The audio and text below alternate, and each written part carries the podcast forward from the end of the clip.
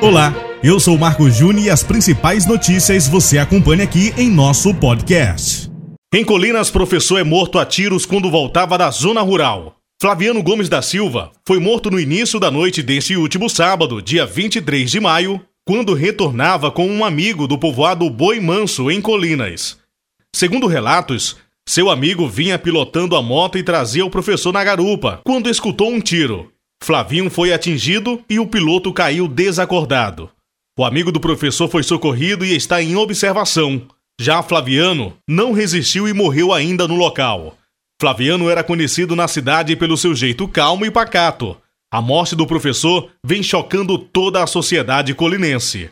Segue a gente em nossas plataformas digitais, arroba.